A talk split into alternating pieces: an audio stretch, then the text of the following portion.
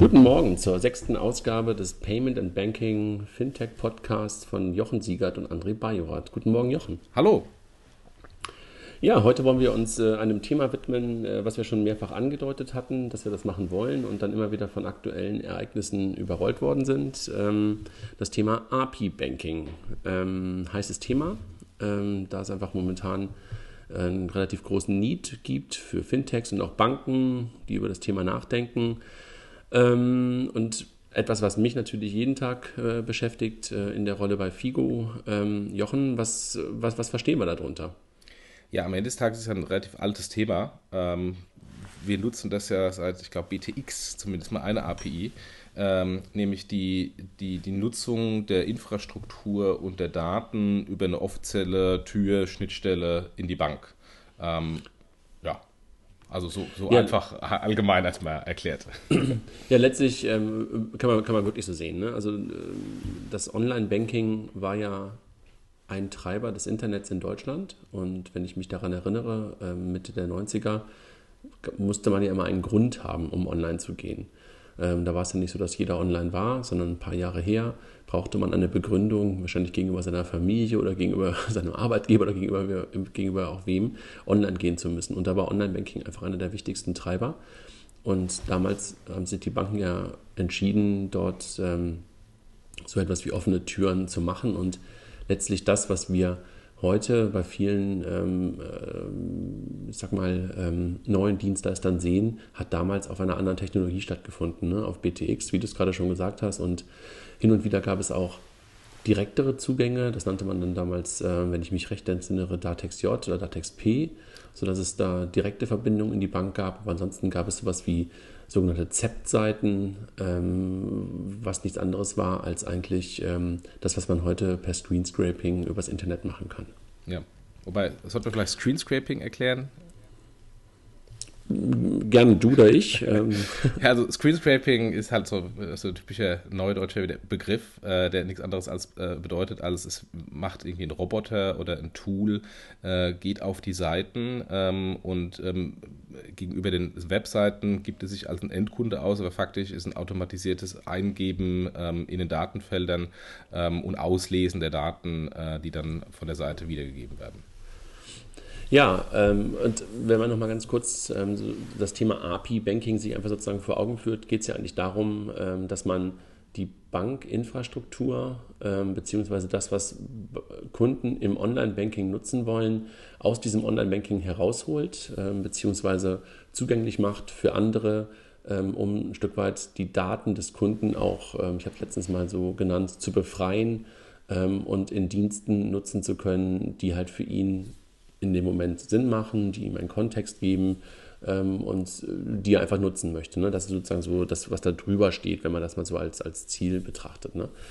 Ähm, was sind so die, die typischen Beispiele, die wir heute schon aus der, aus der Vergangenheit kennen? Ich glaube, wir, wir, kennen beide ein paar. Ja, also wer, wer, schon mal mit Sofortüberweisung oder Europay bezahlt hat, hat APIs äh, ähm, zu den Banken genutzt oder hat API Bank, Banking genutzt. Ähm, die klassische Kontensoftware mit, mit der Kontenverwaltung, sei es auf dem mobilen Endgerät oder auf dem, auf dem Desktop-PC, wie Starfinanz, äh, iOutbank oder mittlerweile nur noch Outbank ähm, oder die individuellen ähm, Apps der Banken nutzen im Grunde auch alle ähm, die klassischen Schnittstellen, ähm, um Zugriff auf die verschiedenen Konten äh, zu nehmen. Und deswegen sind die in der Regel auch immer multibankenfähig, weil es im Grunde die gleiche Schnittstelle über fast alle Banken ähm, ist. Ähm, und ich kann ja dann bei einer Sparkassen-App beispielsweise auch meine Raiffeisenbank-Konto äh, hinterlegen und es zieht einfach die Daten wie ein x-beliebiges anderes Sparkassenkonto. Ich glaube, das ist auch das Spannende, ne? dass Menschen äh, so etwas nutzen, also gerade das Thema Multibankenfähigkeit, beziehungsweise ähm, ich versuche das mittlerweile auch immer ein Stück weit zu erweitern auf Finanzdienstleistungen, ähm, beziehungsweise meine, meine ganzen Finanzen, die ich halt habe, die ja nicht mehr nur bei klassischen Banken sind, sondern teilweise auch bei PayPal liegen ähm, teilweise habe ich ein, ähm, ein, ein, ein, Festgeld noch woanders liegen, was auch nicht die klassische Bank ist, ob es jetzt bei, bei euch ist oder bei Weltsparen, also bei Savedo ist oder bei Weltsparen ist. Ähm, also sozusagen die Diversifizierung der, der, der Finanzen nimmt ja zu, sodass dieses Aggregationsthema, das Zusammenführen aller ähm, Finanzen in einem Frontend ja auch durch, äh, durchaus irgendwie sinnvoller ist und man ein Stück weit die Daten aus den jeweiligen Silo-Sichten der einzelnen Banken versucht zu befreien. Ne? Also weil ansonsten bei einer Sparkasse, über die du gerade gesprochen hast, siehst du immer nur dein Sparkassenkonto oder deine Sparkassenkonten, bei der Deutschen Bank die anderen, bei PayPal sozusagen das dritte. Und das ist, glaube ich, ein, ein großer Mehrwert, der in diesen Tools, die du gerade beschrieben hast, ob es jetzt äh, Star Money ist oder die Banken-Apps oder Outbank ähm, ist, wo es einfach echt einen, einen, großen Need gibt und, und wo viele Menschen halt ähm, diese Aggregation, eigentlich kann man das vergleichen mit einem, mit einem guten E-Mail-Client. Ne? Also da sind wir es einfach auch gewohnt, auch wenn wir zwei, drei, vier, fünf verschiedene E-Mail-Adressen ähm, haben, dass die halt an einem Ort zusammenkommen und ähm, wir denken gar nicht darüber nach, dass wir da auf verschiedene Portale gehen, ähm, um unsere E-Mails abzuholen. Ne? Genau, und äh, was du noch vergessen hast, waren Kreditkartendaten, die gegebenenfalls von der gleichen Sparkasse auch ausgegeben werden, ähm, aber ähm, von einem anderen technischen Dienstleister verarbeitet werden und von daher die trans einzelnen Transaktionsdaten nicht auf dem Konto ersichtlich sind, sondern nur die kumulierte Lastschrift am Ende des Monats. Und ähm, wenn ich mich für die einzelnen Umsatztransaktionen auf meiner Kreditkarte interessiere, muss ich dann in ein anderes System gehen und ähm, ein anderes PDF runterladen oder eben, wenn, wenn es äh, der Kreditkartenissuer, was in der Regel der Fall ist, unterstützt, eben halt auch ähm, über solche ähm, ähm, Anwendungen gehen und da die Daten individuell rauslesen, dass ich dann wirklich sehe, ich habe ähm, beispielsweise meine, ähm, meine Drogerieumsätze ähm, teilweise mit meiner EC-Karte, teilweise mit meiner Kreditkarte ähm, bezahlt. Und wenn ich dann in irgendeiner Weise ein Personal Finance Management ähm, machen möchte und dann einfach meine normalen monatlichen Ausgaben für die Lebenshaltung anschauen möchte, dann geht es eben nur, wenn ich die einzelnen Daten sehe. Und wenn ich nur aufs Konto äh, schaue, äh, bekomme ich das eben in dieser Fülle äh, nicht dargestellt letztlich, wenn wir jetzt gerade mal kurz darauf zurückgucken, ähm, eigentlich so aus der Vergangenheit betrachtet, ein total usergetriebenes Thema. Ne? Also Nutzer wollten ähm, einen Ort haben, wo sie ihre ganzen Finanzen managen können. Äh, daraus sind halt ähm, Software-Tools entstanden, daraus sind dann irgendwann Mobile-Tools entstanden und mehr und mehr entstehen da halt Online-Tools raus. Und wenn man jetzt in die, den nächsten Schritt macht, äh, dann geht es halt darum, dass wir momentan eine ganze Reihe an an neuen, ich sag mal, Finanzdienstleistungen, Fintechs sehen, ähm, über die wir ja schon die ganze Zeit reden, was ja eigentlich auch so das äh, große Thema unserer, aller, aller unserer Podcasts sind, dass da Fintechs entstehen und die jetzt das, was eigentlich aus der Kundenperspektive ähm, entstanden ist, einfach auch für sich äh, nutzbar machen ne? und ähm, einfach API-Banking ähm, oder die API zur Bank ähm, als ein als ein Ding nutzen, um ihre Produkte besser zu machen, ne? weil man einfach eine ganze Menge an Daten über den Kunden, die der Kunde einem ja freiwillig gibt, ähm, aus dem Banksystem heraus äh, nutzbar machen kann. Ne? Ja, und was haben wir ist ja, ist ja auch, es sind ja Daten des Kunden und es geht ja nicht jetzt nur, ähm, dass man äh, Daten des Kunden dem Fintech zur Verfügung stellt, äh, weil der Kunde dem zustimmt, sondern das Fintech ist ja eigentlich auch immer ein Dienstleister gegenüber ähm, dem Kunden ähm, und möchte natürlich ja auch ähm, äh, Bedürfnisse des Kunden äh, lösen. Und das ist ja eigentlich dann äh, am Ende des Tages das Hauptproblem oder die Hauptherausforderung, dass der Kunde ähm, etwas möchte ähm, und es dafür ähm, dann einen Service gibt und dieser Service nutzt die API. Mhm, genau, weil das, was man halt aus dem Online-Banking äh, sozusagen herausbekommt, ähm, sind ja wirklich ähm, essentielle, essentielle Daten. Ne? Und äh, sowas wie der Name des Kunden wird da sozusagen von der Bank äh, nochmal bestätigt, wenn man so will, wenn man in Richtung Risk Management, Legitimierung geht. Ähm, die Bank selber, also wo ich meine Konten habe, man kann über diese APIs Transaktionen sehen, also das heißt die Historie der einzelnen Umsätze des Kontos, man sieht die verschiedenen Konten, man sieht die verschiedenen Kontoarten sozusagen, ob es ein Sparkonto da drin ist, ein Darlehenskonto da drin ist, ein Festgeld da drin ist. Man kann die Depots sehen und, und in Teilen sogar den Dispositionsrahmen sehen. Und ähm, was wir ja gerade schon gesagt haben, es geht nicht darum, dass hier irgendjemand gläsern wird, sondern es geht ja darum, dass der Kunde die Daten, die er eigentlich besitzt, aber nicht wirklich woanders nutzt, nutzen kann, sozusagen ähm, herausbekommt aus seiner Bank und nicht irgendwie über, über dumme Wege wie früher über Export und Import oder irgendwelche PDF-Ausdrucke, sondern automatisiert mitnehmen kann an die Stellen, wo es für ihn halt Sinn macht. Ne? Genau. Und du hast ja, glaube ich, bei Titra Inter auch mal einen Artikel äh, zugeschrieben, ähm, warum, einen relativ ausführlichen Artikel, den man auch mal nachlesen kann, ähm, warum brauchen wir denn überhaupt ein Online-Banking-API? Ja, und das ist vor allen Dingen auch schon lange her. Ne? Ich glaube, ich habe das nämlich vor zweieinhalb Jahren oder vor drei Jahren, glaube ich, geschrieben, ähm, weil das mich einfach auch schon seit langer Zeit beschäftigt und gesagt hat, wir brauchen so etwas. Wir brauchen einfach eine Online-Banking-API für Deutschland. Ähm, und mittlerweile haben wir ja auch ähm, so etwas. Also wir selber von, von, von Figo ähm, machen ja genau so etwas, um halt das Banking halt an Orte zu bringen, wo es für den Kunden Nutzer äh, äh, sinnvoll ist. Ne? Mhm. So Klassiker, wo wir halt sozusagen API-Banking sehen, hatten wir gerade schon gesagt. Ne? Sowas wie Star Money, sowas wie Quicken, wenn es noch jemand nutzt, ganz oft auch Vereinssoftware, aber halt auch sowas wie Buchhaltungssoftware von Lexware, ERP-Software, die Datev, äh, sowas wie Sofortüberweisung, Steuerprogramme ähm, und Mobile Banking Apps sind so die die Klassiker eigentlich ähm, des, des API-Bankings, wenn man so will. Die haben das damals nie so genannt. Ne? Da gab es den Begriff in der Form eigentlich nicht, sondern ich denke mal, entstanden ist das Wort API-Banking wahrscheinlich erst im letzten Dreivierteljahr, im letzten Jahr. Was, was glaubst du? Ja, äh, das ist aus meiner Sicht ein, Begriff, der im Bereich des Fintechs jetzt ähm, neu erfunden wurde, um ähm, diesen Kontext zu beschreiben. Aber wir haben es ja schon gesagt, seit BTX haben wir das eigentlich schon. Es ist genauso wie der Begriff Fintech. Äh, der Fintech-Begriff ist ja auch relativ neu, ähm, aber ähm, ähm, Startups im, im Technologie- und Finanzdienstleistungsbereich gibt es ja auch nicht erst seit zwei, drei Jahren. Mhm. Also äh, aus den Klassikern haben wir gerade sozusagen abgeleitet, die Use Cases daraus sind halt Aggregation der Daten, haben wir ganz am Anfang schon drüber gesprochen, auch ein Stück weit Einfachheit, also dass da mehr Smartness in die Daten hineinkommt, also sowas wie Kategorisierungen, äh, plötzlich äh, Kategorisierung erfolgen kann, weil einfach vieles von dem, was dann in solchen externen Tools, die nicht von der Bank selber kommen, stattfindet, ähm, einfach ein bisschen mehr, ich sag mal, Smartness da reinbekommt. Mehrwerte werden da einfach ähm, mit verbunden. Haushaltsbücher, man kann das sofort in die Buchhaltung mit einbinden und so weiter. Ne? Ähm, und natürlich auch sowas, äh, das hattest du darauf hingewiesen, auch so ein paar Corner Cases im Payment, die einfach darüber abbildbar sind. Ne? Was meinst du damit? Ja, es gibt ja im, im Payment immer diese, diese klassischen Probleme ähm, von, von Rücksendung, Teilrücksendung. Ähm, und, ähm, und das ist gerade, wenn man Online-Banking-basiertes Payment äh, nutzt, äh, immer ein bisschen schwierig. Also Sie können zwar wunderbar den einen Kanal machen, also sprich Kunde zahlt den Händler, ähm, aber dann den Rückkanal, wenn der, ähm, wenn der Händler den Kunden in irgendeiner Weise zurückzahlen muss, weil das Produkt zurückgegeben wurde, weil ein Teil des Produkts zurückgegeben wurde oder ähm, weil was kaputt ist, ähm, ist es schwierig, dann ähm, einfach äh, der Bank zu sagen, Transaktion A, bitte zurück, weil dann geht ja alles zurück. Das heißt, man muss dann in irgendeiner Weise ähm, den Teilbetrag äh, ähm, äh, zu, zurückschicken oder gar ähm, in irgendeiner Weise, ähm, wenn, wenn ähm, zum späteren Zeitpunkt es noch Dinge gibt, das über verschiedene Stückelungen zurückschicken. und, und da ist es natürlich so, dass die klassischen Payment-Dienstleister im Online-Banking-Payment das so in der Regel nicht unterstützen. Da gibt es äh, schlecht dokumentierte Schnittstellen, wenn überhaupt. Das heißt, der Handel muss sich eigentlich so solche Prozesse dann selbst äh, äh, erstellen. Das läuft dann teilweise über Gutschriften oder das läuft über ähm, ähm, individuelle händische Überweisungen, was natürlich auch ein Prozessproblem ist.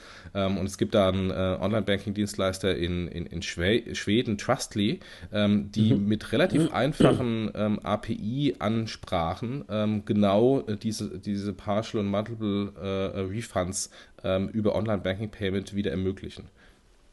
Aber letztlich sind die, glaube ich, mal gestartet eben mit einem ähnlichen Case wie Giropay und Sofortüberweisung. Ne? Und ich glaube, das ist ein bisschen auch ein Stück weit ein Pivot, den die da gerade gemacht haben. Ne? Also das, was du da beschreibst, ist ja eher wirklich ein Edge-Case. Äh, aber eigentlich war das Ziel von denen ja, glaube ich, auch im Online-Banking sofort in den, in den Payment-Prozess reinzubringen. Ne? Richtig, die sind eigentlich sowas wie sofort, auch in verschiedenen Ländern. Ähm, aber äh, so ein Edge-Case ist das gar nicht. Äh, äh überleg einfach mal, wie oft du Sachen zurückschickst. Und äh, da gibt es ja diese, mhm. diese üblichen äh, ähm, ähm, Vergleiche mit den Rücksendequoten von ähm, ähm, einem großen Textilversandhändler und Schuhversandhändler in Deutschland, der mittlerweile eine Börse gelistet ist, Zalando.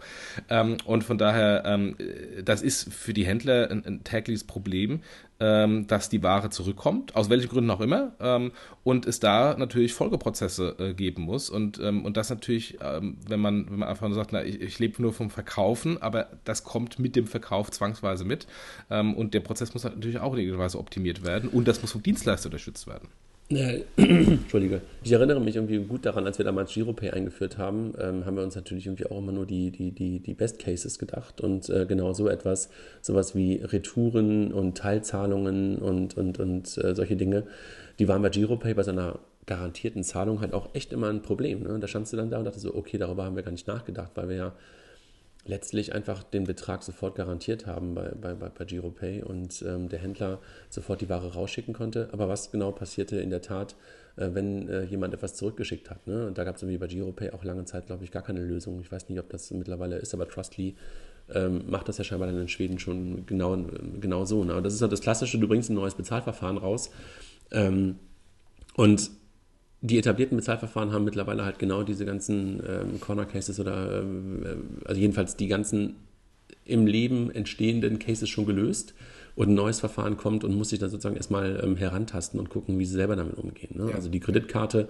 ist ja an vielen Stellen auch so, ich sage das mal äh, bewusst so vergewaltigt worden, ähm, dass sie einfach alles fast ermöglicht, weil sie einfach von den Anfängen des Internets einfach dabei war, ähm, also vom, vom, vom Internet Payment dabei war und deshalb ist einfach alles mit abgebildet worden.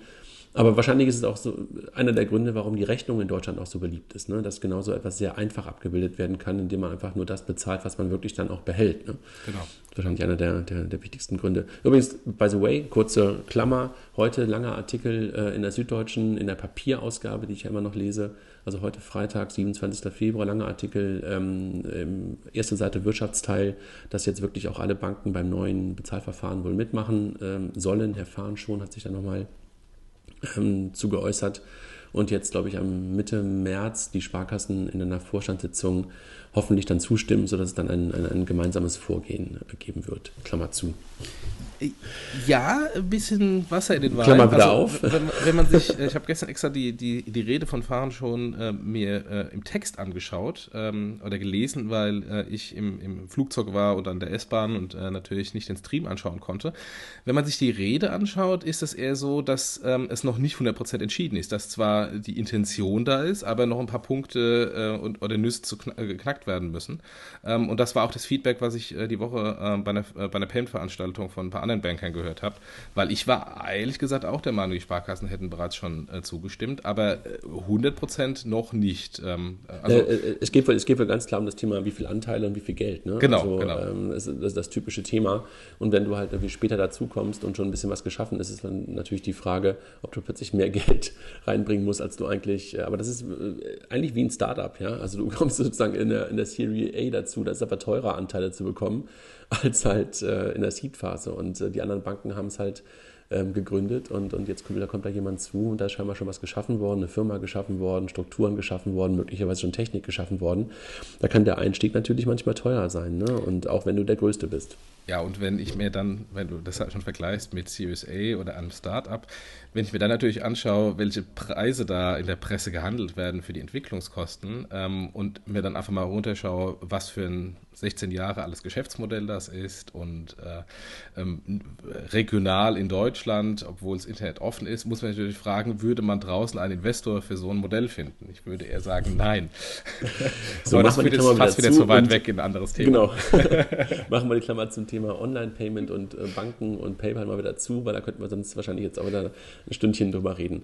Wenn wir jetzt aber ähm, sozusagen die alte Welt, über die wir gerade gesprochen haben, wo es um das Thema Aggregation und, und ein Stück weit ähm, in die Prozesse von Buchhaltung und sowas ähm, reingehend äh, ging, ähm, so haben wir heute viel mehr Use Cases, ne, die halt ähm, von Fintechs ähm, über das Thema API-Banking genutzt werden. Ne? Ja, ja. Also letztendlich geht es äh, auch um, um, um die Kernbanking-Funktionalität. Ähm, also letztendlich ähm, eine Fidor-Bank macht ja, macht ja äh, API-Banking im, im, äh, im, klassischen Banking. Das heißt, ich kann ein Girokonto über eine API ansprechen.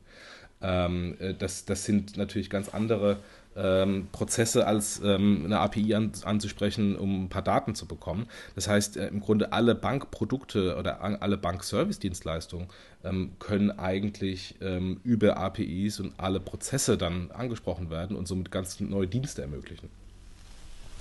Nur, was, ich, was man halt sieht, ist, dass halt ähm, die Fantasie sozusagen auch von Fintechs da relativ weit ist. Ne? Also ähm, wir, wir sehen das selber, dass wir halt äh, eine, eine API zur Verfügung stellen und einfach immer wieder überrascht sind, was unsere Partner sozusagen auf Basis dessen abbilden. Ne? Dass da sowas entsteht wie so eine Scan-and-Pay-Lösung, wie wir es mit, mit Organize Me zum Beispiel umgesetzt haben. Das heißt also, du, du, du scannst ein, ein, ein Papier und wenn es eine Rechnung ist, wird daraus sofort eine Überweisung erzeugt. Das ist das eine. Ähm, aber dass da halt auch ähm, sehr schnell das Thema Scoring mit hochgekommen ist, also dass man ähm, im Rahmen von Kreditantragsprozessen ähm, den Kunden anstelle ähm, des Sendens eines äh, PDF seines Kontoauszuges einfach bittet, seine Online-Banking-Daten einzugeben und dann einen Realtime-Check hat. Das ist so ein, so ein Beispiel. Oder dass man halt ähm, ein Konto, was man verifizieren möchte, kurz über Online-Banking bestätigt bekommt. Das sind Dinge, die wahrscheinlich vorher nicht so gemacht worden sind, weil die Beispiele, die wir gerade oben beschrieben haben, also die klassische API-Banking-Nutzung, das ist halt der Unterschied, dass das meistens die Anbieter, über die wir da gesprochen haben, ob eine Datev, ob eine Starfinanz, ähm, ob eine ähm, Outbank, ob eine Subsamply, die haben das alles in der Regel nur für sich gemacht. Ne? Also die haben halt die Bankenanbindung jeder für sich gemacht und damit einen totalen Kernfokus auch darauf gehabt, ne? dass man gesagt hat, wir können halt alle Banken ansprechen, wir aggregieren die ganzen Sachen. Und jetzt ist es halt so, dass halt durch diese Verfügung, Bereitstellung einer, einer einheitlichen API ähm, einfach viel, viel mehr Use Cases darauf entstehen können, weil man sich nicht mehr darauf konzentrieren muss, dreieinhalbtausend Banken oder 3200 Banken, Kreditkarten und Wallets oder sowas anzubinden, sondern man nutzt einfach diese API für einen ganz, ganz kleinen Use Case. Und ich glaube, niemand würde nur, um ein Konto zu verifizieren in einer Peer-to-Peer-Payment-App zum Beispiel, würde sich, den, würde sich den Aufwand machen, die ganzen Banken anzubinden. Das heißt also, das, macht, glaube ich, den Unterschied, ne? dass du halt ein, ein, ein Multiple an Use Cases, Funktionen, äh, Partner darauf haben kannst, weil halt eine API zur Verfügung steht, die von einem zentral zur Verfügung oder von mehreren zentral zur Verfügung gestellt werden. Ne? Ja, und wenn ich vor allem mal aus der, aus der Sicht Startup und Startup Community auf das Thema schaue, ist es natürlich so, dass in der Vergangenheit es eher so, ein, so eine Closed-Shop-Lösung war. Da hat irgendjemand sich den Aufwand gemacht, wenn er einen Business Case gesehen hat, äh, diese Schnittstellen äh, oder diese Anbindung äh, zu bauen. Ähm, und dann muss natürlich ein guter Business Case dahinter stehen. So, dadurch, dass jetzt die APIs zur Verfügung stehen, ähm, kann es, wie du gerade eben sagst, auch für kleine Corner Cases mal schnell ähm, eine Anbindung äh, für ein Startup äh, gebaut werden und kann auch dann ein sehr ganz spitzes Geschäftsmodell somit unterstützt werden, was es früher in dieser Form einfach äh, gar nicht gegeben hätte, weil ähm, der Aufwand äh, zu den, äh, ähm, weiß ich, wie viele Banken wir in Deutschland haben, 2000 oder so zu gehen, um ja, die Daten zu sammeln. Mehr, ich, also wenn, wenn du auf die Bank, Banklerzahlen sozusagen guckst, sind es glaube ich irgendwie über 3000 oder sowas. Okay, ja. okay. Also wäre wär einfach viel zu groß gewesen und so er, ermöglicht letztendlich das ganze Thema API-Banking ja auch äh, so die Anfeuerung ähm, der, der Gründung von Startups, weil jetzt plötzlich Geschäftsmodelle möglich sind, äh, die es so vorher einfach wirtschaftlich nicht, äh, nicht gab oder nicht geben konnte, weil der Aufwand so groß war. Ja, genau, also weil einfach in der Tat genau der Aufwand einfach zu groß war. Ne? Ich meine, es gibt irgendwie auch die ersten Banken, die das Thema aktiv angehen. Ne? Also die halt sagen, wir sind sozusagen ähm, eine API-Bank über die Fidor ähm, hattest du gerade schon äh, gesprochen, hattest du auf die hingewiesen, auch die erste Bank. Ähm, ähm was ich übrigens bei denen, was, was, wenn ich unterbrechen darf, was ich bei Fidor ähm, extrem cool finde, ist, die machen jetzt sogar Hackathons ähm, mhm. Ähm, das, und sagen, hier sind die APIs, liebe Startups, liebe Entwickler, äh, entwickelt mal was drum, was, ich, was ich extrem äh, interessant finde. Und man muss sich einfach nur vorstellen, würde eine deutsche Bank ein Hackathon machen und sagen, hier sind unsere Schnittstellen offen, jetzt macht mal coole Produkte da drum. ich glaube, das gäbe es so in dieser Form nicht. Insofern ist, ist aber, da sehr aber, führend. Jochen, aber genau, das, genau das ist der Punkt. Ne? Die erste Bank, auf die ich gerade hinweisen wollte in Österreich, hat genau das getan. Also ich war im Dezember in Wien und dort gab es eine Konferenz, ähm, Mobile Forum hieß das Ganze. Und im Rahmen dessen gab es einen Hackathon von der ersten Bank. Und die erste ja. Bank hat bewusst ihre Schnittstellen aufgemacht und hat gesagt, liebe ähm, Entwickler, also ganz klar wie jeder Hackathon total ja. gerichtet an Entwickler und Menschen, die halt Ideen haben ähm, entwickelt bitte auf unserer neu geschaffenen API, die auf diesem George-Ansatz sozusagen basiert. George ist das Online-Banking ähm, der ersten Bank in Österreich. Entwickelt bitte neue Dienste darauf. Und äh, im Dezember gestartet haben die jetzt, ähm, ich glaube jetzt irgendwie Mitte, Januar, äh, Mitte Februar das erste, den ersten Dienst auf die Plattform aufgenommen, ähm, der im Rahmen des Hackathons entstanden ist. Das heißt, da gibt es schon eine Öffnung und ähm, Fido Hackathon finde ich super. Also nächste Woche ist ja, glaube ich, auch wieder ähm, der Pirate ähm, of Banking Tag ähm, von, von der Fidor nächste Woche Donnerstag in, in München. Da sind wir auch mit, mit, mit Figo dabei, weil wir halt selber die API von der Fido Bank ansprechen. Aber was wir momentan machen, vielleicht das nur so als, als kurze Werbung. Ähm, wir machen vom 17. bis 19. glaube ich, April. Ich muss mal ganz kurz in den Kalender gucken, wenn es hier ein bisschen klickt, tut es mir leid. Ähm, nee, warte mal. Warte mal, äh, mal ganz kurz gucken. Nee, 27. bis 29. Ähm, beziehungsweise 26. abends bis 28. abends machen wir auch ein Hackathon. April oder März? Ja, April. 26. bis 28. April machen wir ein Hackathon in Frankfurt. Der ist momentan noch nicht public. Ähm, gemeinsam mit den Kollegen von, von, von Genie. ähm, und laden da auch Banken ein. Ganz bewusst laden wir Banken dazu ein, ähm, das Ganze halt auch zu begleiten. Ähm, und wir überlegen so etwas wie so ein Spy-Ticket. Also dann, dann, dann, dann ähm, ich gucke mir das einfach mal ähm, von hinten sozusagen durch, eine, durch, die, durch die Glasscheibe an, für Banken an, äh, dass sie halt einfach mal gucken können, wie halt Entwickler, wie so Teams, die halt Ideen haben, damit umgehen. Und machen es halt auch bewusst in der Woche in der die Executive I.O. in ähm, Frankfurt auch stattfindet, sodass wir dann die Gewinner auch auf die Exec I.O. Äh, mit einladen können. Ähm, aber ich glaube, das ist genau das Spannende, ne? dass man halt, ähm, und das ist halt etwas, was API Banking möglich macht, dass du plötzlich andere Menschen darauf schicken kannst, sozusagen auf die API, wenn man das so sagen darf, und einfach mal Ideen spinnen können. Und ähm, weil das einfach so einfach ist. Ne? Also wir, wir sehen das selber wenn wir einen wirklich guten Entwickler haben, hat er innerhalb von wenigen Stunden ähm, mit, mit unserer API eine Anbindung an alle deutschen Banken geschaffen. Und äh, deshalb sind einfach plötzlich auch Hackathons für das Thema API-Banking möglich, weil du nicht mehr Wochen und Monate benötigst, um überhaupt erstmal die ganze Konnektivität zu erzeugen. Ne? Ja, und die, also ich finde ich find, ähm, ähm, die Outcomes dann immer am besten. Also wenn dann letztendlich die Startups, nachdem sie da irgendwie einen Tag oder zwei Tage in dem stillen Kämmerlein vor sich hin programmiert haben, was ja jetzt nicht, wenn du sagst, macht, macht da so ein Spy-Ticket, was jetzt ähm, mal vielleicht für, für zehn Minuten, Viertelstunde ganz interessant ist, da irgendwie die, die, die Jungs beim, beim Coden festzustellen. Aber viel interessanter ist dann äh, zu sehen, was dann rauskommt und was die dann ähm, an, an wilden Ideen äh, erstmal sich ausgedacht haben und dann auch äh, in extrem kurzer Zeit irgendwelche zugegebenermaßen äh, schnell gestrickten, mit der heißen Nadel gestrickten Prototypen äh, bauen. Aber das ist, das finde ich dann immer am spannendsten zu sehen, auf welche, auf welche interessanten Ideen die kommen und dass sie das dann auch umgesetzt haben. Das ist immer klasse. Ja, genau, und das macht es ja einfach auch so leicht. Ne? Also wenn du dann nicht angewiesen bist auf die IT-Infrastruktur ähm, von, von, von Banken im klassischen Sinne, dass du erstmal eine Freigabe benötigst oder sowas, sondern einfach sofort darauf zugreifen kannst, ähm, das macht ja genau diese, diese Schnelligkeit dann aus und, und Dinge auszuprobieren und ähm, dann auch direkt vorzu, vorzustellen, Leute darauf zu schicken, ausprobieren zu lassen. Und das ist, glaube ich, echt das Spannende daran. Ne? Ja. Sehe ich, sehe ich absolut auch so. Jetzt ähm, habe ich jetzt ein paar Mal schon Figo genannt, aber wir sind ja nicht die einzigen, ähm, die sozusagen ähm, Fintechs ähm, und auch andere, die halt ähm, auf das Thema Bankdaten zugreifen wollen, enablen. Da gibt es ja auch noch ein paar andere. Ne? Also da gibt es in Deutschland noch welche und auch international. Genau, äh, Open Bank Project ähm, äh, neben, neben euch äh, im, im, in Deutschland, Konto X letztendlich ähm, die eine, eine, polnische Firma ist, die im Grunde auch erstmal Konto Access ähm, über verschiedene Bankkonten macht, wurde jetzt gerade von Creditec übernommen. Äh, Plate in USA, Seed ähm, äh, in USA, ähm, Simple. Ähm, ja, das sind, das sind, die Simple-Macher, genau. glaube ich, die, die Plate machen. Plate, äh, äh sorry, Seed ähm, geht, ja, geht ja in die Richtung ähm, API für, für Small Medium Businesses und Business ähm, Banking. So ein bisschen vielleicht eher in Richtung ähm, TraxPay, wenn man so will, wobei TraxPay, glaube ich, auf die ganz Großen geht, aber eher in Richtung, äh, in die Richtung, wobei wir da ehrlich gesagt meistens bei uns gar keine große Unterscheidung haben. Also unsere Privat, also äh, Leute, die unsere oder Partner, die unsere API nutzen, richten sich sowohl an Privatkunden als auch an, an, an SMBs. Ne? Also Small Medium Businesses nutzen ja in der Regel die ähnliche Infrastruktur der Banken wie, wie, wie wir als Privatkunden. Ne? Mhm. Aber trotzdem ist es spannend, was die Seed-Jungs da auch machen. Ja. ja. Vor allen Dingen, weil sie halt auch aus dieser aus dem Team kommen, die halt das Thema Mobile Banking mit, mit, mit Simple schon mal neu gedacht haben und demnach natürlich ähm, auch eine andere Glaubwürdigkeit haben und halt sehen und wissen, was halt ähm, in diesem Bankenumfeld momentan los ist. Ne? Ja, jetzt haben wir sehr viel über ähm, APIs von Banken gesprochen. Wir dürfen die Kartenorganisationen nicht vergessen. Da mhm. passiert aus meiner Sicht im Moment auch sehr Spannendes, ähm, dass sich Mastercard und Visa ähm, den, äh, den Entwicklern schon seit langer Zeit geöffnet haben. Also ähm, das war aus meiner Sicht auch ein, ein eher Defensive Move, weil plötzlich PayPal vor ein paar Jahren hingegangen ist und gesagt hat, übrigens Entwickler, hier sind alle unsere APIs offen.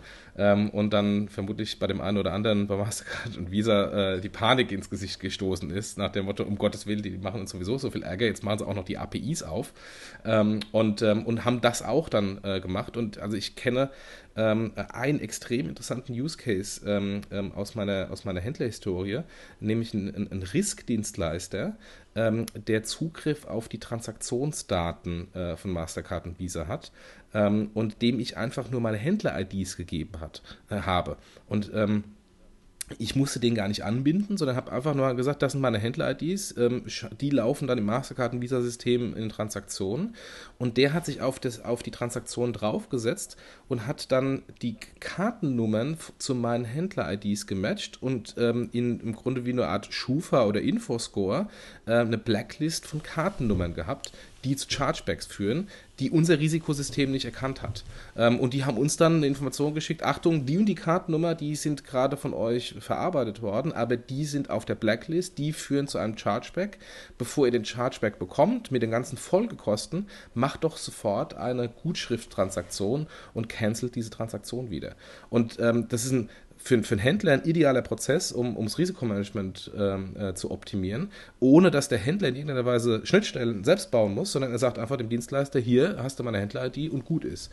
Ähm, leider funktioniert das noch nicht weltweit, also äh, theoretisch funktioniert es weltweit, aber die brauchen natürlich die, die Blacklist ähm, der Kartennummern äh, und brauchen da Kooperationen mit, mit den Banken. Ähm, und das haben sie im Moment eher in Nordamerika und noch nicht so stark in Europa. Aber dafür hat es schon wunderbar funktioniert und ohne dass ich als Händler in irgendeiner Weise äh, was machen musste. Und das ist schon ein Beispiel auch, wie, wie, wie Schnittstellen äh, bei den Kartenschemes äh, genutzt werden können. Ja, bei, bei den Kartenschemes warte ich ja eigentlich eher die ganze Zeit darauf, dass Mastercard und Visa sich eigentlich ein Stück weit noch mehr öffnen und eher das Thema Payment Service Provider äh, an der einen oder anderen Stelle ähm, ausgehebelt wird, ne? dass man halt sofort seine ganzen Daten halt da vernünftig einreichen kann.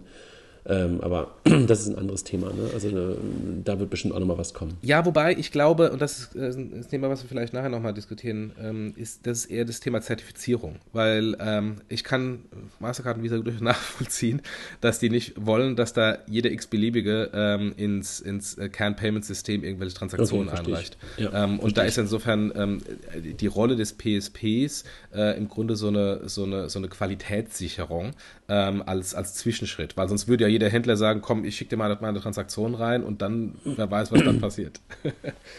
okay, also du meinst in, in Richtung ähm, so etwas, was wir momentan tun, dass wir halt auch sagen, wir, wir sind so eine Art PSP für das Thema, für das Thema Banking.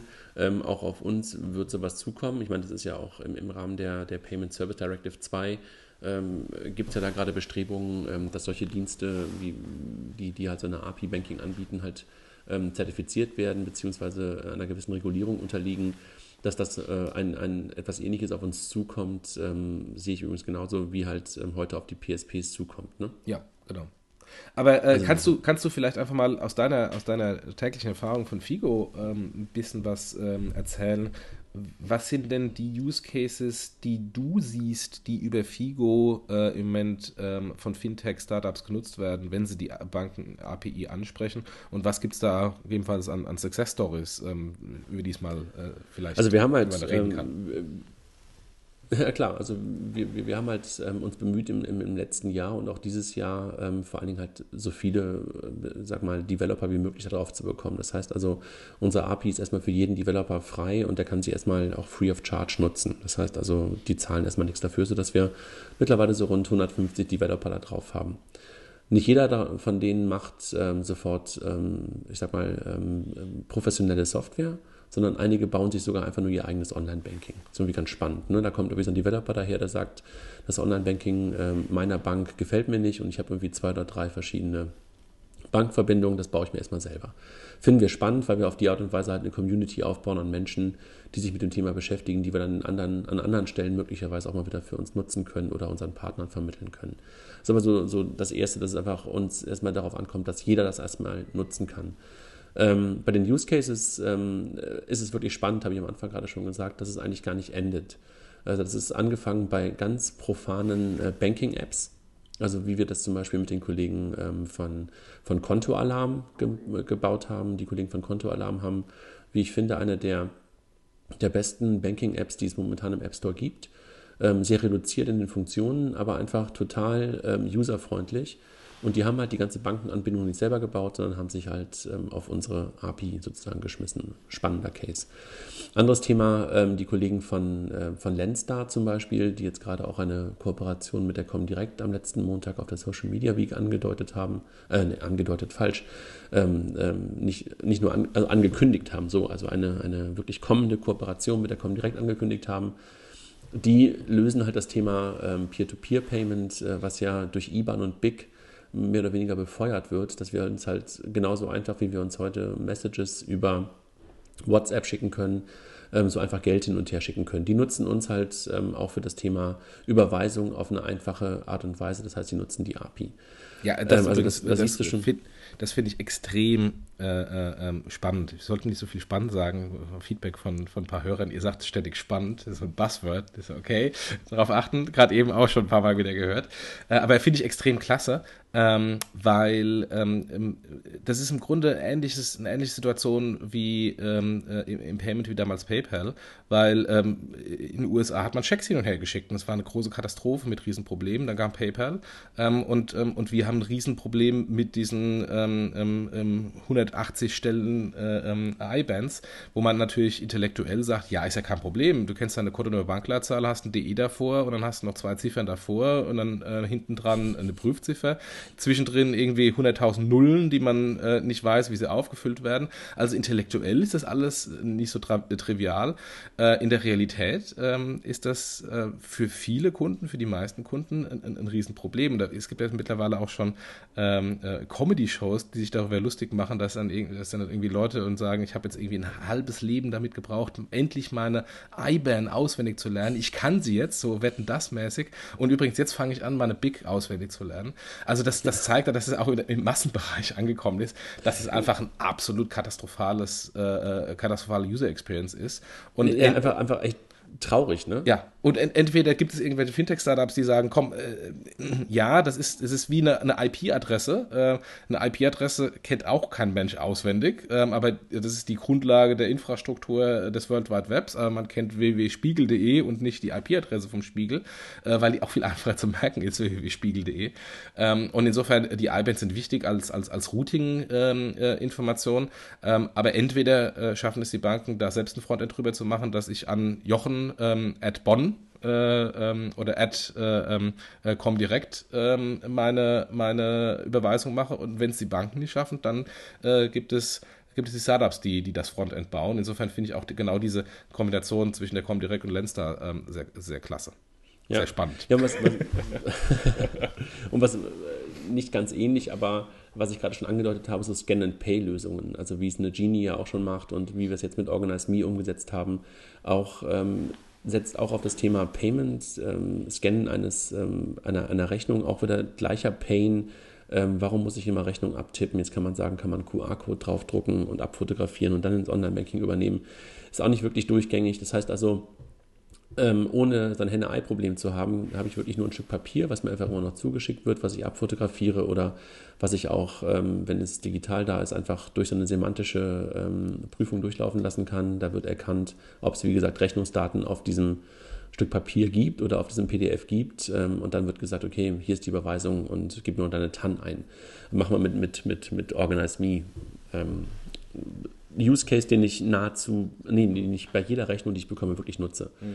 Ähm, dann das Thema ähm, so Asset Management, also das heißt, es gibt mehr und mehr Tools, die oder auch Anbieter, die, die versuchen, ähm, so einen Multifinanz-Zugang ähm, zu bieten. Also man kann es auch Wealth Management nennen. Wealth Management ist für mich immer so ein bisschen größer, aber es geht in die Richtung, ähm, wo es halt oft darum geht, Fonds darzustellen, Depots darzustellen und andere Assets darzustellen die aber auch sagen, ähm, für uns ist es wichtig, ähm, nicht nur die Fonds und, und Depots darzustellen, ähm, die der Kunde bei uns in irgendeiner Art und Weise verwaltet, also wie bei Money Meets oder Easyfolio oder sowas, sondern wir wollen halt auch bestehende Depots, bestehende Girokonten und bestehende andere Konten wie Tagesgelder und sowas bei uns abbilden. Und das holen die halt über unsere, über unsere API ab, sodass du halt dort wirklich einen Gesamtkontext ähm, darstellen kannst und teilweise auch aus dem, wenn das Girokonto auch mit da drin ist, einfach auch ableiten kannst, äh, Cross-Selling-Potenziale und, und, und mehr über den Kunden sozusagen weiß, so er das denn, so er das denn möchte und ihm bestimmte ähm, Anlässe sozusagen generieren kannst, dass er nochmal Geld anlegt oder irgendwie Dinge tut. Und dann halt ähm, in diesem Bereich Small Medium Business Tools gibt es halt eine ganze Menge. Also so dieser unser typischer Case ist offene Postenabgleich. Also du verschickst über Billomat oder über Fastbill oder über Rechnungs-XXL oder Pactas, das sind so typische Rechnungstools, verschickst du Rechnungen als Small Medium Business oder auch als Freiberufler und dann ist das Ding einfach erstmal weg und du weißt eigentlich gar nicht, ob diese Rechnung bezahlt wurde. Du musst immer auf dein Girokonto gucken, um zu gucken, ob sie bezahlt wurde. Und was wir halt machen, wir bringen halt die Girokonten, Girokontodaten wieder in diese Tools rein sodass dann automatischer ähm, offener Postenabgleich stattfinden kann und Prozesse angestoßen werden können. Entweder zu sagen, Rechnung bezahlt, Haken hinter, oder Rechnung wurde zu einem gewissen Zeitpunkt nicht bezahlt, automatisch eine Mahnung rausschicken. Wir sind da einfach wieder wirklich nur die Brücke zwischen dem Tool und der Bank und bringen halt die, die Bankdaten in den richtigen Kontext und befreien sie sozusagen aus dem Online-Banking der Bank. Ähm, und ähm, das ist das, was wir, was wir da tun. Ansonsten was wie Reisekosten halt auch, dass du halt Kreditkartendaten in so ein Reisekostentool ähm, reinpacken kannst und dann sofort abgleichen kannst, womit wurde die bezahlt und dann halt Reisekostenabrechnung deutlich leichter machen kannst. Das sind so typische Use Cases, die wir momentan haben. Aber alles, was du erzählst, höre ich schon wieder die Bedenkenträger schreien nach dem Motto, um Gottes Willen, da werden auf unsere Daten und unsere Systemen ähm, ähm, äh, rumgegurkt und von irgendwelchen unregulierten Fintech-Startups, von irgendwelchen Teenagern, die von, von nichts eine Ahnung haben und so weiter und so fort. Ähm, kommt daher eventuell auch äh, das Thema äh, im Rahmen der, der SEPA-Regulierung, das Thema, dass die Exzesskontrolle durch die Banken in irgendeiner Weise kontrolliert werden muss ähm, und, ähm, und dass da Zertifizierungsprozesse kommen, ist gar so, dass dann diese interessanten Use Cases, von denen du gerade erzählt hast, ähm, gar wieder austrocknen, weil dann ähm, vielleicht ähm, ganz typisch vom einen Extrem, wir haben es offen, zum anderen Extrem geht, wie der Zertifizierungsprozess ist so extrem stark und aufwendig ähm, und ist mit, mit Dingen verbunden, ähm, ähm, dass, die, dass die User Experience wieder so schlecht ist, dass dann letztendlich diese Use Cases wieder ausgetrocknet werden. Also vielleicht noch einen, einen kurzen Satz vorweg, ich antworte da drauf. Ähm, ich, ich glaube, dass es einfach darum geht, dass du halt, äh, das meine ich wirklich ernst, dass du halt dem Kunden die Möglichkeit bietest, dem Endkunden oder dem Small Medium Business die Möglichkeit bietest, seine Bankdaten selber da zu nutzen, wo sie haben will. Das heißt wirklich, es geht um ein Stück weit um, um Freiheitskampf der Bankdaten, ja, weil das sind deine Daten. Ähm, auch wenn die Bank immer behauptet, sind sozusagen ihre Daten, aber es sind ja wirklich die Daten des Kunden. Und warum sollte ich die nicht da nutzen, wo ich will? Und ähm, da geht auch meine Antwort in Richtung SEPA-Regulierung bzw. genereller Bankenregulierung hin. Natürlich kann ich verstehen, dass man da den Kunden schützen muss bei dem, ähm, was da möglicherweise Anbieter mit ihm, mit, mit, mit, ihm tun. Aber das ist ja erstmal das Erste, dass wir zum Beispiel ähm, keinen, keinem Daten zur Verfügung stellen, wo der Kunde nicht zugestimmt hat, dass er die Daten zur Verfügung stellen will. Trotzdem kann man natürlich sagen, auch diese ähm, Middle Layer, wie, wie wir es sind, müssen, müssen halt äh, zertifiziert werden. Mache ich auch einen Haken hinter. Ähm, dennoch glaube ich nicht, dass es zu einer Austrocknung kommen wird, ähm, weil ich einfach sehe, dass auf der, auf der ähm, ähm EPC, also European Payment Council, die ja für die, für die ganzen ähm, SEPA-Standards zuständig sind, einfach das Thema ähm, Offenheit sehr wichtig ist. Und wenn ich halt die Diskussionen mir auch angucke, die zum Beispiel gerade in UK stattfinden, dass man da halt sogar von, von, von staatlicher Seite darauf hinweist, dass es einfach ein Innovations- und ein, ein Wirtschaftsfaktor ist, offene APIs zu haben in den Banken, dann glaube ich daran, dass es nicht mehr aufzuhalten ist. Also dass es einfach nicht mehr aufzuhalten ist von den Banken, die ich natürlich verstehe, dass sie sagen, ey, das ist unsere Infrastruktur und das ist auch ähm, ähm, unsere Frontends, die ihr uns da gerade möglicherweise wegnimmt. Ja, das ist möglicherweise so, aber da muss man da halt ein vernünftiges Zusammenarbeiten finden. Ne? Also das ist ja äh, bei Telcos heute nichts anderes. Dafür zahle, da zahle ich halt für die Datenbereitstellung oder für die Datenpipe und gerne bin ich ähm, ja auch bereit dafür, für die Datenpipe der Banken zu zahlen. Darum geht es ja gar nicht, dass es irgendwie kostenlos sein muss oder dass da kein vernünftiges Business gemacht werden äh, kann. Aber ich glaube, dass, dass es weiterhin dabei bleibt, dass Banking nur bei den Banken stattfindet. Daran glaube ich nicht, weil es wirklich um den richtigen Kontext, wie gesagt, geht und ähm, weil es darum geht, dass der Kunde selber entscheiden kann, wo er das Ganze machen möchte. Das heißt, äh, wird es darauf hinauslaufen, dass dann irgendwie äh, zertifizierte, zertifizierte Dienstleister gibt, die letztendlich ähm, äh, gegenüber den Banken ähm, die Qualitätssicherung feststellen oder sicherstellen und dann als Dienstleister für die Fintechs agieren?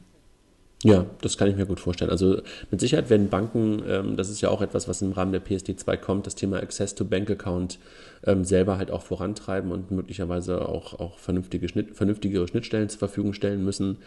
Was aber dann, glaube ich, nicht dazu führt, ähm, dass ähm, jedes Fintech dann mit jeder Bank wieder direkt sprechen wird, weil einfach dann wieder jede API wieder anders aussehen wird, so ähnlich wie wir es in Deutschland heute auch schon gesehen haben. Ne? Wir haben in Deutschland ja so etwas wie eine ähm, Banking-API mit, mit, mit FinTS, HBCI und trotzdem ist die wieder bei jedem anders.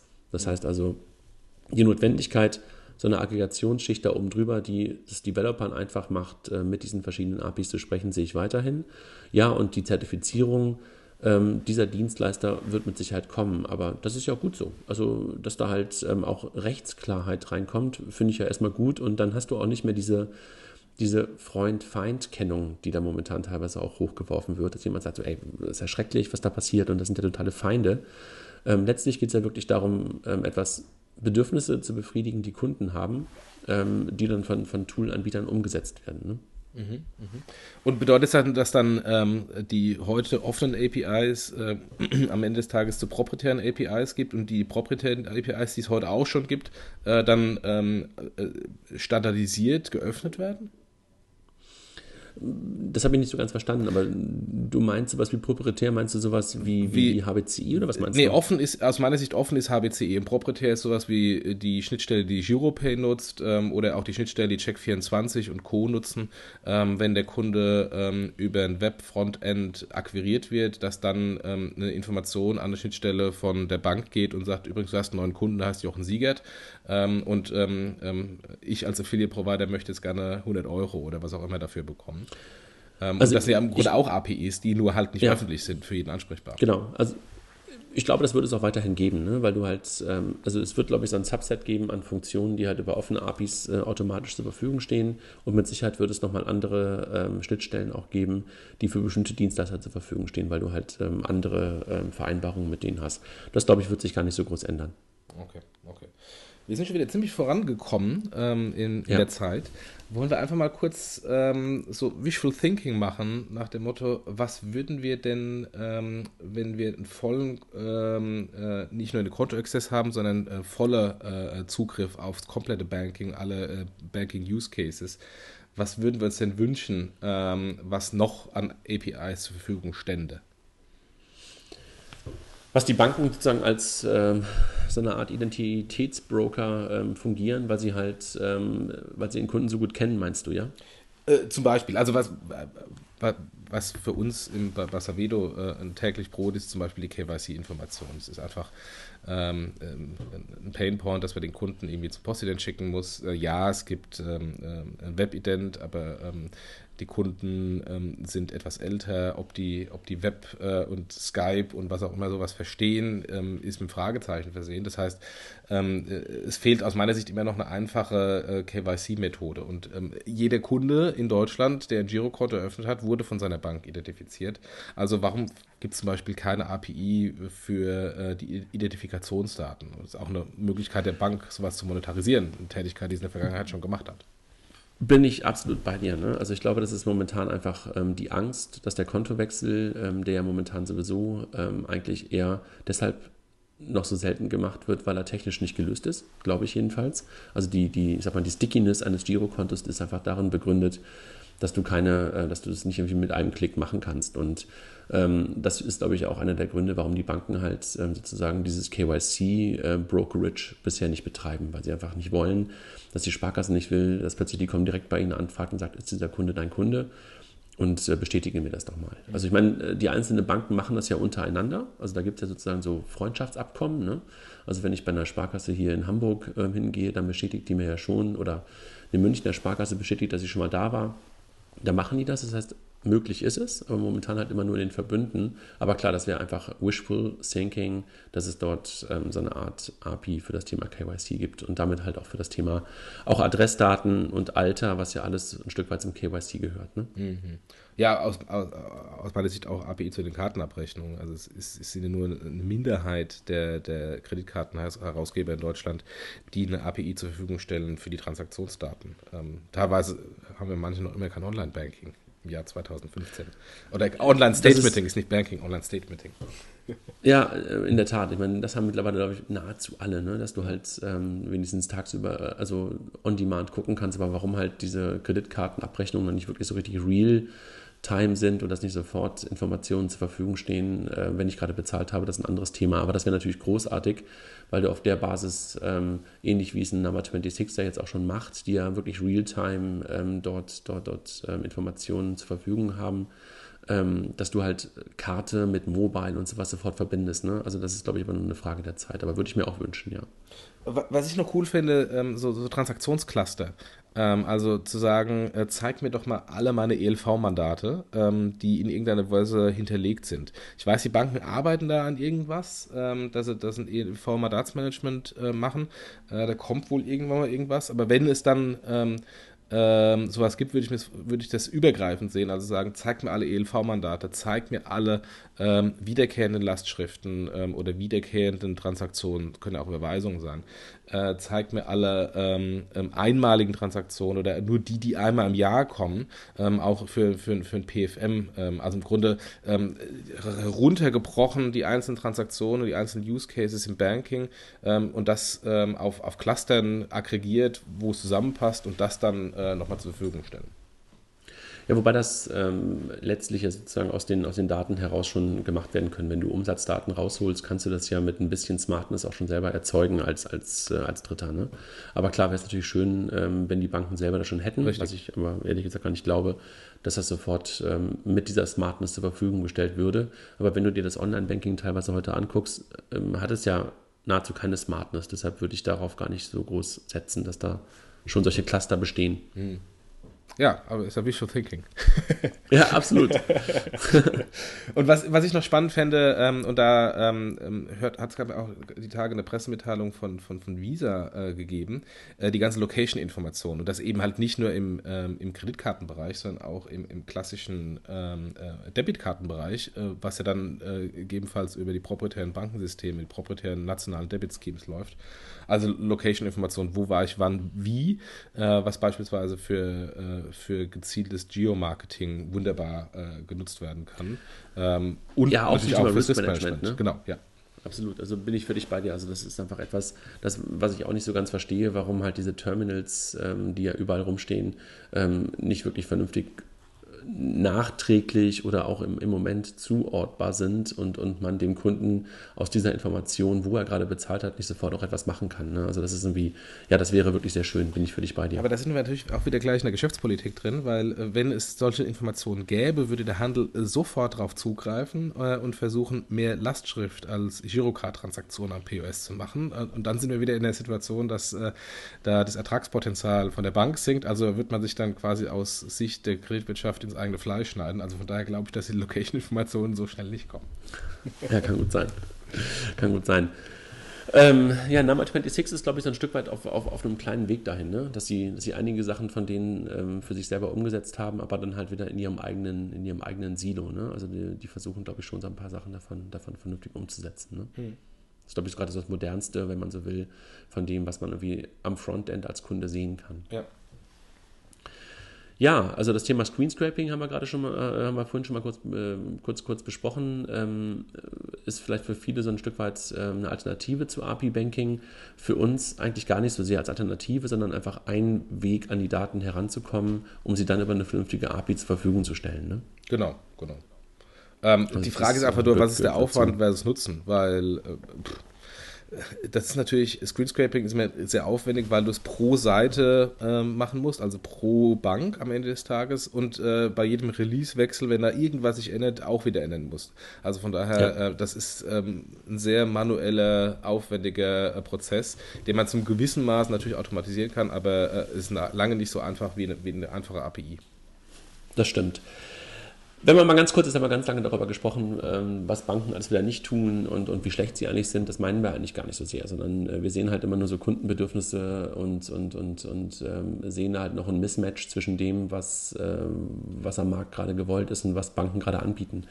und deshalb halt diese ganzen Dinge entstehen. Aber wenn man mal kurz auf die Banken selber drauf guckt, für die könnte das Thema ja eigentlich auch echt von Interesse sein, ne? weil die kommen gerade bei Innovationen äh, in ihrer Geschwindigkeit nicht so richtig nach und das Beispiel, was ich vorhin von der ersten Bank beschrieben habe, dass die halt dort eine so eine Plattform-Architektur ähm, aufgebaut haben, auf die Innovation, innovative Dienste draufgehen können. Es kann ja auch für Banken ähm, spannend sein. Ne? Richtig, also ähm, auch wenn wir auch das Feedback bekommen würden, da muss man zu sehr Bankenbashing machen. Nein, äh, wir wissen auch da, wie natürlich manche Prozesse intern laufen. Aber äh, ich glaub, glaube, gerade das Thema API-Banking ähm, ist, ist da sehr spannend. Ähm, ich kann da immer nur mal ein altes Beispiel bringen äh, von meiner Kascha Quelle Bank Zeit, als ich da fürs Produktmanagement zuständig war und ein COBOL-System hatte. Ich glaube, das habe ich schon mal hier im, im Podcast gesagt. Äh, und dann einfach intern äh, den, der IT gesagt habe, ähm, bis ihr irgendwann mal, da waren mehrere Kernbanken, Migrationsprojekte auch schon gescheitert, bis ihr irgendwann mal das geschafft habt, gebt mir doch einfach nur die APIs und ich baue dann die Satelliten oben drüber. Und das ist jetzt auch jetzt nicht gestern gewesen, sondern vor, vor, vor zehn Jahren. Ähm, und insofern ist das auch für, für Produktmanagement der Bank selbst äh, eine Möglichkeit, wie so eine Steckerleiste zu haben ins, ins Kernbankensystem und oben, sei es äh, mit eigenen Dienstleistern oder komplett outgesourced an externe Dienstleister, ähm, äh, Produkte und Produktinnovationen zu bauen, die über eine API ins äh, Bankensystem reingeht und dann aus der Bank heraus Innovationen dem Kunden anbieten.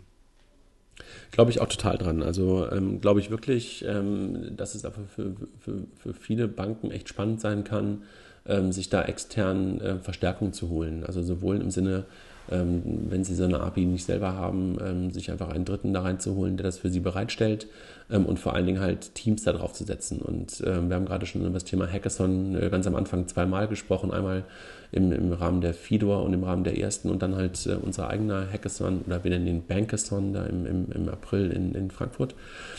Ähm, das kann für Banken super spannend sein, ne? dass die halt ähm, mit einer Geschwindigkeit, die sie gar nicht gewohnt sind, das ist die Frage, ob sie es dann hinbekommen, ne? ähm, auch so auf der Compliance-Seite, plötzlich Lösungen entstehen können, die einfach super spannend sind. Ne? Ja, ähm, da, da, fällt mir schon wieder spannend, ein anderer. Da war spannend wieder. Da fällt mir noch ein, ein, ein, Thema zum Wishful Thinking Use Case an, jetzt hier API-Banking für die Banken selbst. Ähm, angesichts der Tatsache, dass natürlich die Interchange auf den Kreditkarten so stark gesunken ist und Kreditkarte ja tendenziell immer das Thema war, äh, wo man Bonuspunkteprogramme ähm, an den Kartenumsatz äh, ähm, gekoppelt hat. Warum nicht genau sowas dann als Rewards-Programm direkt aufs Girokonto zu machen? Also das Konto und alle Kontotransaktionen und nicht nur die Kartentransaktionen, sondern sämtliche Kontotransaktionen ähm, mit neuen innovativen Loyalitätsprogrammen äh, zu verbinden und das dann auch zu monetarisieren, diese Daten zu monetarisieren als Bank gegenüber den Werbetreibenden und gegenüber dem Handel. Ja, äh, das Thema Smart Loyalty, da denke ich schon lange drüber nach. Ja. Also ich bin halt äh, der, der, der, typische Mensch, der seine Bonuskarten, äh, auch wenn ich sie mal irgendwann hatte, dann irgendwie nie wieder mitnimmt, weil ich irgendwie keinen Bock darauf habe. Ich würde mich aber natürlich darüber freuen, in Anführungszeichen, und würde möglicherweise auch noch viel treuer zu meinen ähm, Läden sein, wo ich einkaufe, wenn ich einfach automatisch am Ende des Monats irgendwie einen Gutschein oder eine Gutschrift oder was auch immer auf mein Girokonto bekäme ähm, weil ich halt mal wieder ähm, 500 Euro im Monat bei Edeka gelassen habe oder irgendwie 150 bei Butni gelassen habe, ohne dass ich jedes Mal diese Karte vorziehen muss. Ja? Und äh, muss ja auch nicht muss ja auch nicht so sein, dass es automatisch für jeden im Online-Banking dann so ist, aber wenn ich mich dazu entscheide, oder halt auf den Online-Banking-Daten, wenn ich mich dazu entscheide, das freizugeben, finde ich super. Also würde ich mich super darüber freuen, über das Thema Smart Loyalty. Ja, und ähm, das auch im Hinblick auf, ähm, warum brauchen wir das 85. Wallet? Ähm, Wallet ist ja letztendlich nur eine. Ähm, äh,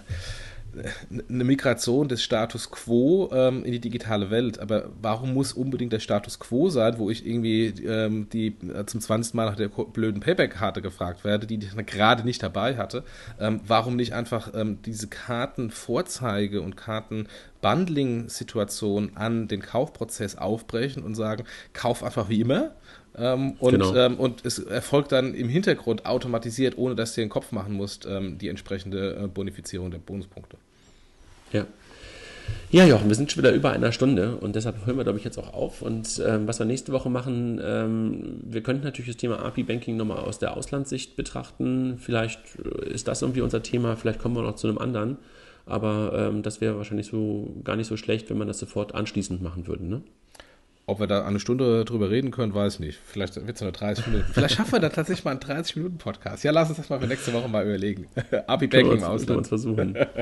Ich wünsche dir ein schönes Wochenende und einen schönen Tag noch. Wir haben ja noch morgen, ähm, also es ist halb zehn, glaube ich.